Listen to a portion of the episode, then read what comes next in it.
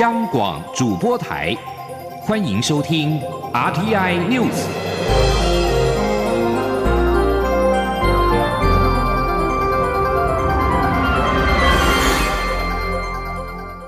听众朋友您好，欢迎收听这一节央广主播台提供给您的阿天 News，我是张顺祥。针对中国外交部声称不存在海峡中线一事。我外交部长吴钊燮今天上午出席投资欧盟论坛活动时，主动受访指出，海峡中线虽然是我们所思考出来的一条线，但这条线多年来就是避免两岸军事冲突、维持和平稳定的象征。如今中国外交部的说法将摧毁台海现状，外交部强烈谴责，并呼吁国际社会严厉谴责。记者王兆坤的采访报道。中国外交部发言人汪文斌二十一号声称，台湾是中国领土不可分割的一部分，不存在所谓的海峡中线。外交部长吴钊燮对此回应表示，中华民国台湾是一个主权国家，政府在领土上行使有效排他性管辖权，这是无可否认的事实，也是台海两岸的现状。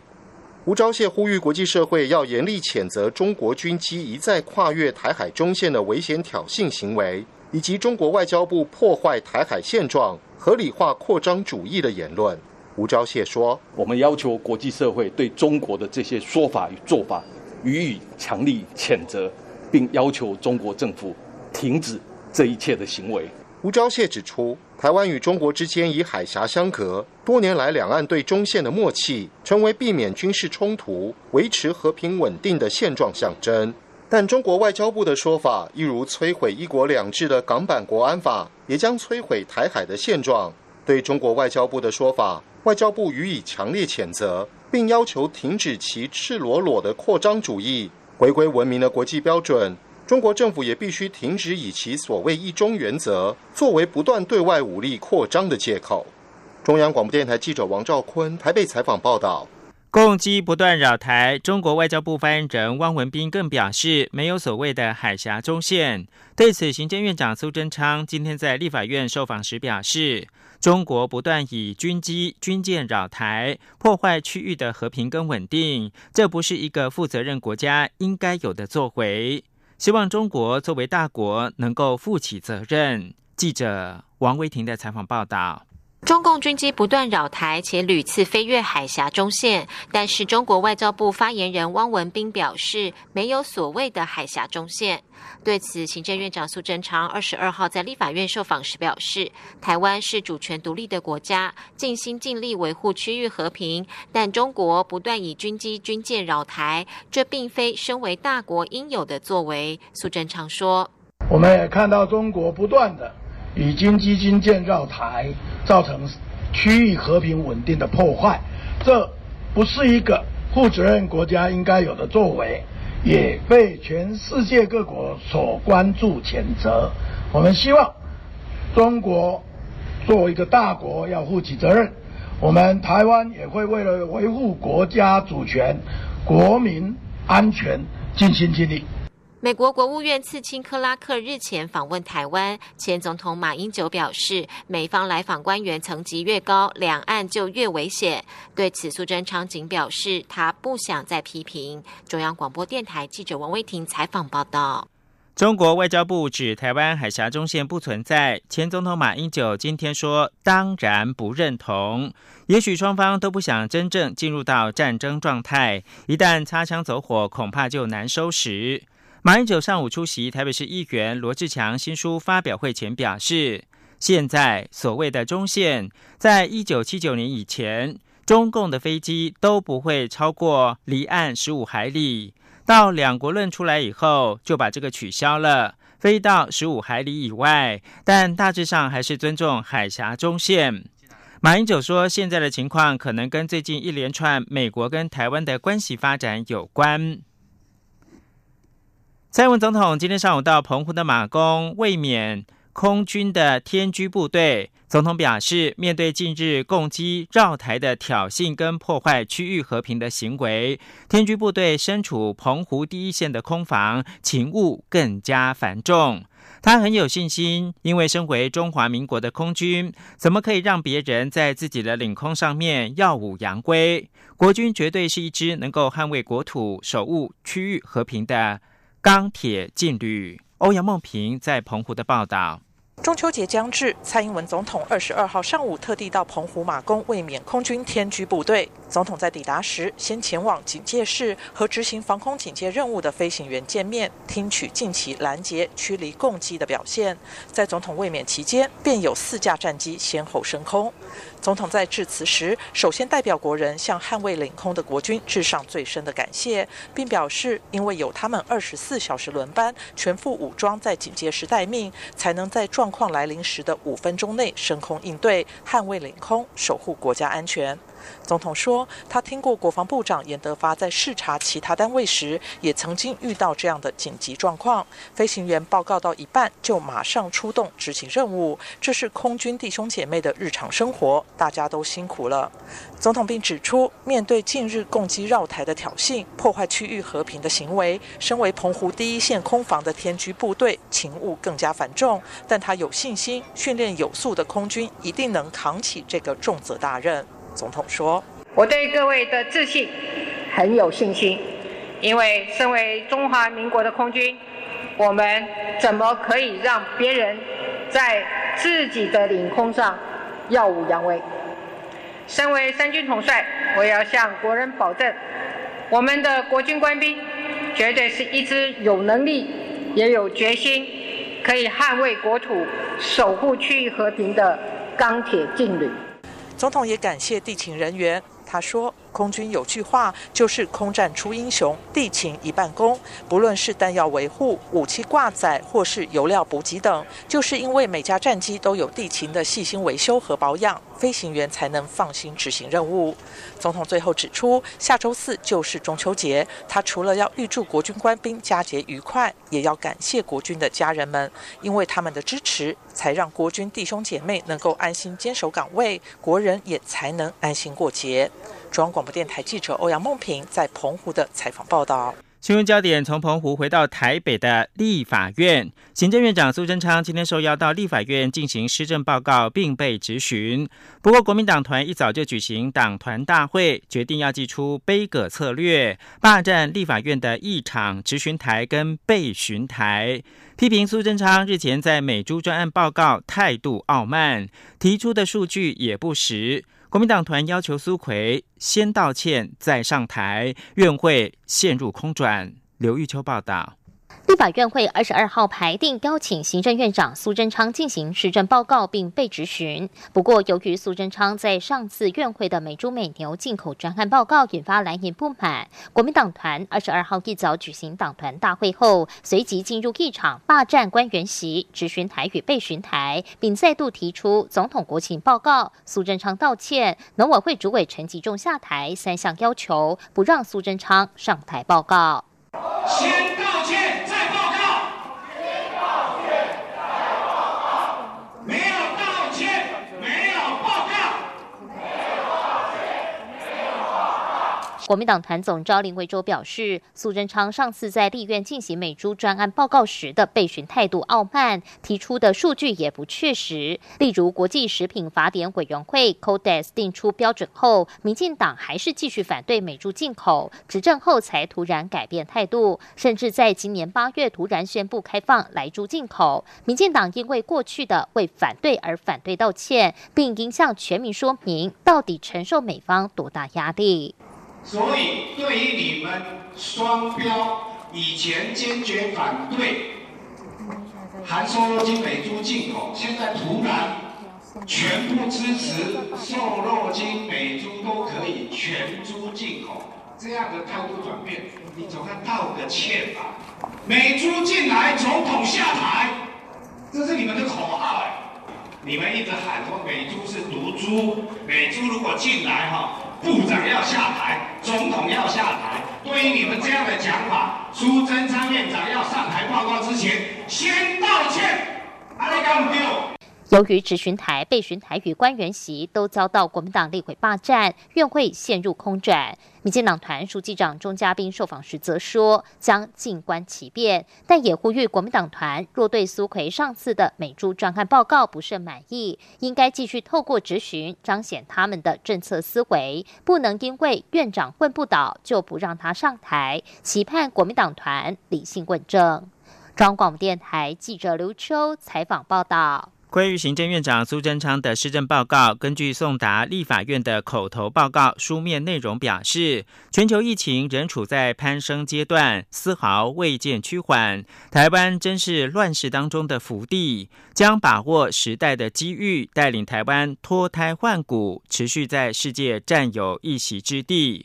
书面内容表示，COVID-19 疫情爆发之初，政府跟全体国人通力合作，至今仍控制得宜。许多国家锁国封城，学校停课，限制人民行动自由，大型活动被迫取消。只有台湾还能够维持正常生活，孩子如常到学校，顺利完成几十万人的大会考。台湾真是乱世中的福地。报告也提到，今年上半年全球主要经济体 GDP 都呈现大幅的衰退，台湾仍然能够维持百分之零点七八，是亚洲四小龙当中唯一的正成长。此外，政府纾困振兴作为及时到位，整体的经济大致呈现的是稳定的状况。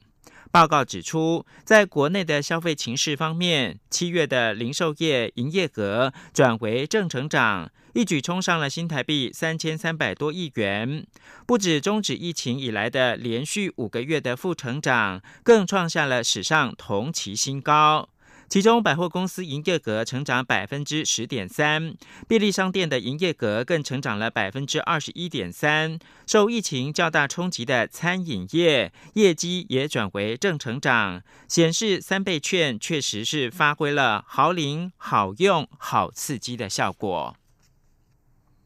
国际新闻：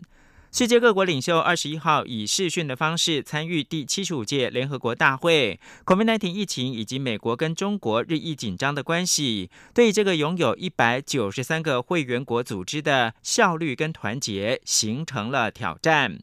原本就已经逐渐紧张的美中关系，因为 COVID-19 疫情而达到沸点。在此同时，中国寻求更大的多边影响力，挑战美国传统的领导地位。明显的是，针对美国，中国国家主席习近平在二十一号表示，没有任何国家有权主宰全球事务，控制其他国家的命运，或只为自己的发展而获得利益。更不能够容许任一个国家为所欲为，当霸主、霸凌，或者是当世界老大。单边主义已经走入到死胡同。中国一直自诩为多边主义的主要带领者。相较于美国总统川普轻视国际合作，导致美国退出全球气候协定、伊朗核子协议、联合国人权委员会以及世界卫生组织等。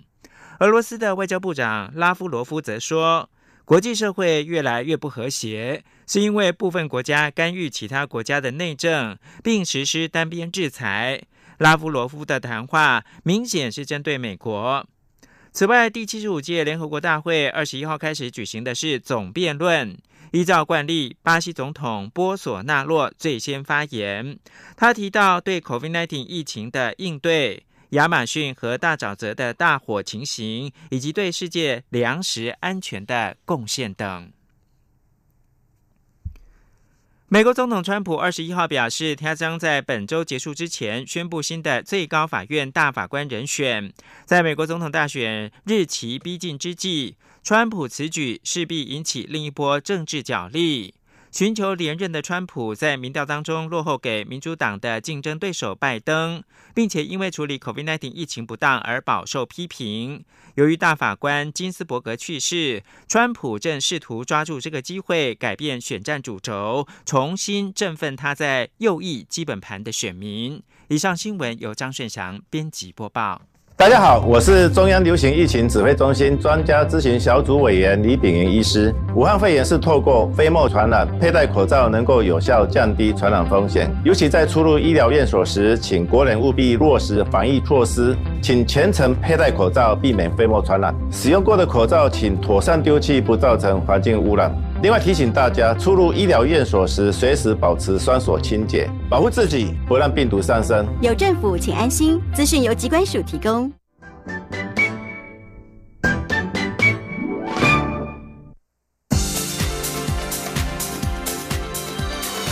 这里是中央广播电台，台湾之音，欢迎继续收听新闻。欢迎继续收听新闻，我是陈怡君。台北地方法院审理立委涉贪案的一审庭，在今天凌晨认定立委苏振清、陈超明、廖国栋有羁押禁见的必要，依据宪法增修条文的规定，请立法院许可。对此，立法院长游锡坤也随即召集了朝野党团会商，各党都同意北院羁押。记者刘玉秋的报道。台北地方法院审理立委涉贪案已审庭，二十二号凌晨认定民进党立委苏振清、国民党立委陈超明、廖国栋有羁押禁见必要，已函请立法院许可，并由法警亲赴立法院送达函文。对此，立法院长游锡坤表示，北院裁定要续押三名现任立委，依照宪法增修条文第四条规定，立法委员除了现行犯外，在会期中非经立法院许可，不得逮捕或。拘禁。为此，他会依照程序召集朝野会商后续处理。我们现在，我马上啊，就请各党团的代表来，大家会商一下，会商一下，大家又有共识，我们我们就依照程序处理了。因为他他不是我能够决定的，他一定要立法院的。院会来决定。刘喜坤随即召集朝野会商后，并于二十二号立法院会一开始便宣读朝野党团协商结论，各党团同意列入临时报告事项，予以许可羁押。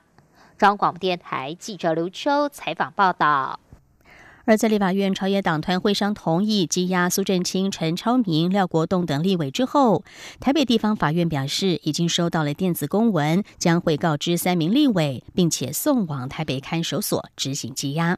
记者陈国维的报道。台北地检署侦办立委涉嫌收贿案，二十一号依贪污等罪起诉十二人，当中有九名在押被告已审台北地方法院合议庭漏夜审理，在二十二号凌晨四点多裁定苏正清、廖国栋、陈超明等三名现任立委应予羁押，并由北院法警将公文送达立法院。北院刑一庭庭长李英军说明，三人涉犯贪污治罪条例第五条第一项第三款，犯罪嫌疑重大，有刑事。诉讼法第一百零一条第一项第二三款羁押原因及必要性应予羁押，而立委赵正宇的部分，由于无串证灭证之余，遭起诉的罪名也在有期徒刑五年以下。况且检察官也当庭表示，被告原羁押的原因及必要已经消灭，所以认定赵正宇已无羁押的原因，无保请回。被告在合议庭讯问的过程中呢，就改称说这些来源不明的财产一百七十万哈。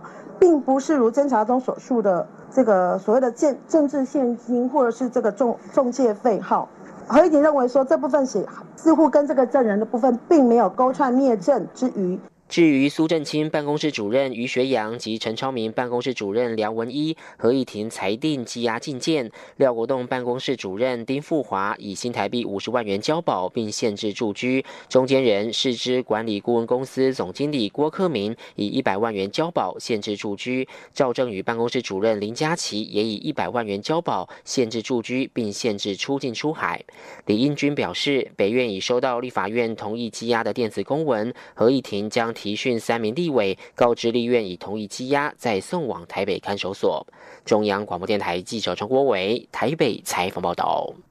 而这起台北地检署侦办立委收贿案，有媒体报道指，总统府早在检调发动搜索前两周便获知消息，并提醒时任总统府秘书长苏家全及涉案立委苏振清，有人在斗，该处理的处理下。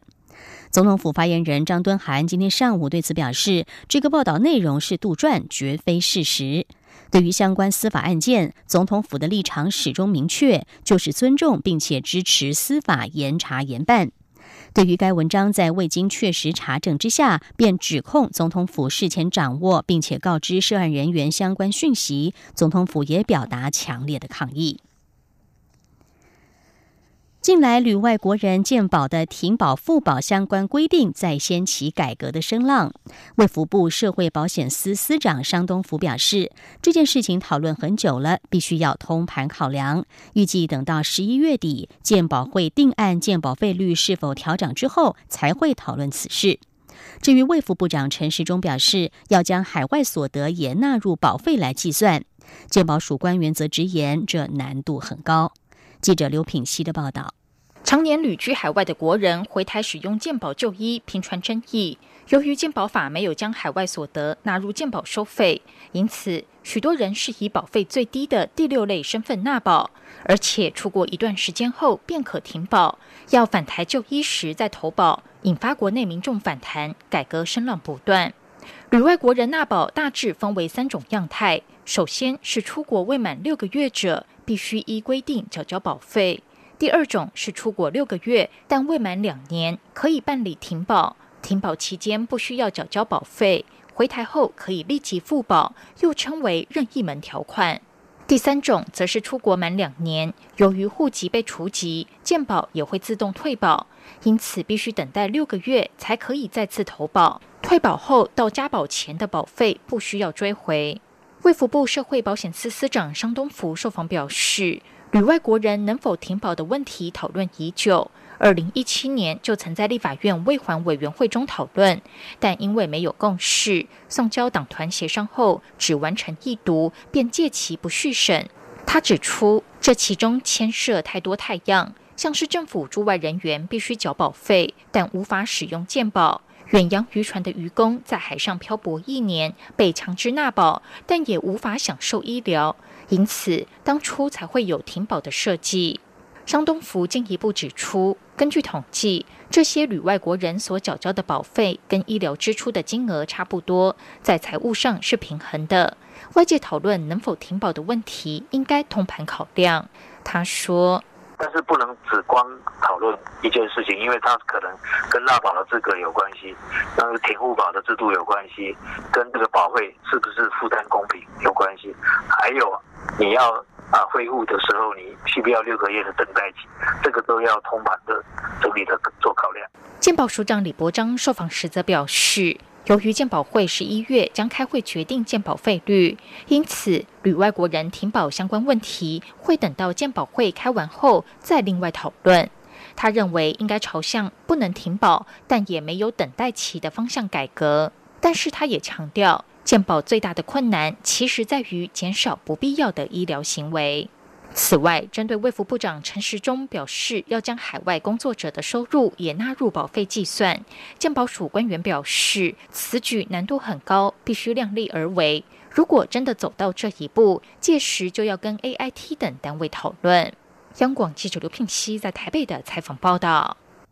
继续关心劳工调薪的问题。根据 Yes 一二三求职网今天公布鼠年第四季景气季劳动市场趋势调查，企业乐观度缓步的上扬。值得注意的是，面对明年基本工资上调，有四成三的企业考虑要调高商品及服务售价，六成六考虑会调高员工的薪水。不过，也只有近两成的劳工认为自己的薪资会跟着调涨。记者杨文军的报道。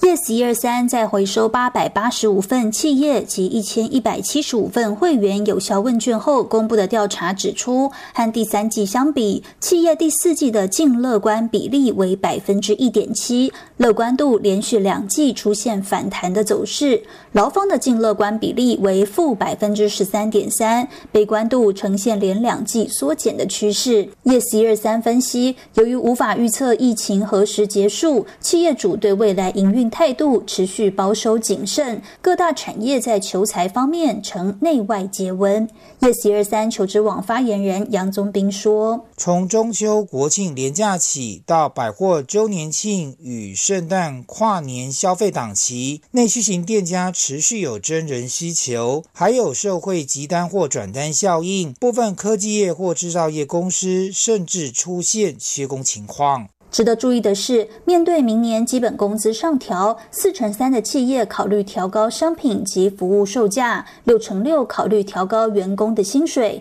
且有三成一的企业透露会减少非正职人员雇佣的意愿，三成二的公司考虑以自动化或人工智慧的方式进行生产或提供服务，比例高于去年的二成八。在劳工方面，有高达百分之八十八点五的上班族担心物价跟着上涨，只有近两成的劳工认为自己的薪资会跟着调涨，还有五成四考虑兼差增加薪水。中央广播电台记者杨文君台北采访报道。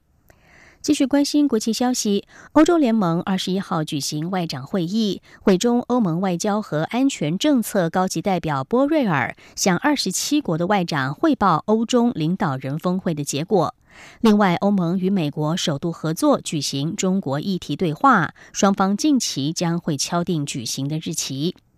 欧盟外长会议二十一号上午登场，会中与二十七个成员国外长针对白俄罗斯、利比亚及非洲联盟的局势以及关系交换意见，并且汇报九月十四号欧中领导人视讯峰会的最新讯息。而由于欧洲对中国日益强硬，欧美双方将会就共同面临中国议题的展开对话，这也被视为跨大西洋联手推进对抗中国的阵线。另外，欧洲议会外交委员会二十一号傍晚召开视讯辩论会，欧盟外交官员及欧洲议会议员二十一号与中国驻欧盟大使辩论的时候，肯定欧台关系好极了，双方在广泛的领域深化合作。而议员还批评中国对台军事威胁并不恰当，不利于欧洲支持一中政策。欧洲议会对中关系代表团团长包瑞汉也呼吁中国应该要致力于降低区域紧张的局势，包括在南海区域以及对台湾方面。他强调，如果中国要崛起，必须是和平崛起，以及不对台湾动武。再来看到的是美国的太空计划。美国国家航空暨太空总署 NASA 二十一号披露了最新计划，要在二零二四年让太空人重返月球，估计将会耗资两百八十亿美元，其中有一百六十亿美元会花在登月舱上。即将在十一月三号举行大选的美国国会，将必须对这项已经被美国总统川普列为当务之急的登月计划签署资金。这笔高达两百八十亿美元的资金将涵盖在二零二一到二五预算年度。NASA 署长布兰登斯坦二十一号针对了这项人类重返月球的阿提米斯计划，和记者举行了电话简报会。他表示，政治风险往往是对 NASA 工作的最大威胁，特别是在这么一场关键的大选之前。像是美国前总统奥巴马在胜选之后就曾经取消一项载人火星任务，尽管他的前任政府已经为此投入了数十亿美元的资金。布兰登斯坦表示，明确的说，NASA 这次要去的是月球南极，把阿波罗在一九六九年到一九七二年间登陆月球的地点排除在外。目前有三项不同的方案正在竞争当中，要打造出能够载运两名太空人的登月器，把他们从猎户座太空船送到月球。北极圈气候暖化导致覆盖北极海的冰层大幅的缩小。根据科学家二十一号表示，今年北极冰层覆盖值是四十年来的第二低，为气候变迁迅速改变北极地带的另外一个重要迹象。根据路透社报道，美国国家冰雪资料中心的研究人员说，根据卫星记录，今年度海冰面积最小值落在九月十五号，只有三百七十四万平方公里，这是四十年前有记录以来海冰面积第二次低于四百万平方公里。北极圈海冰覆盖值的最低纪录曾经是三百四十一万平方公里，这是在二零一二年一场季末气旋风暴导致剩下的海冰解体之后发生。而研究人员近期所观察到的海冰面积，其实已经与这项最低纪录相去不远了。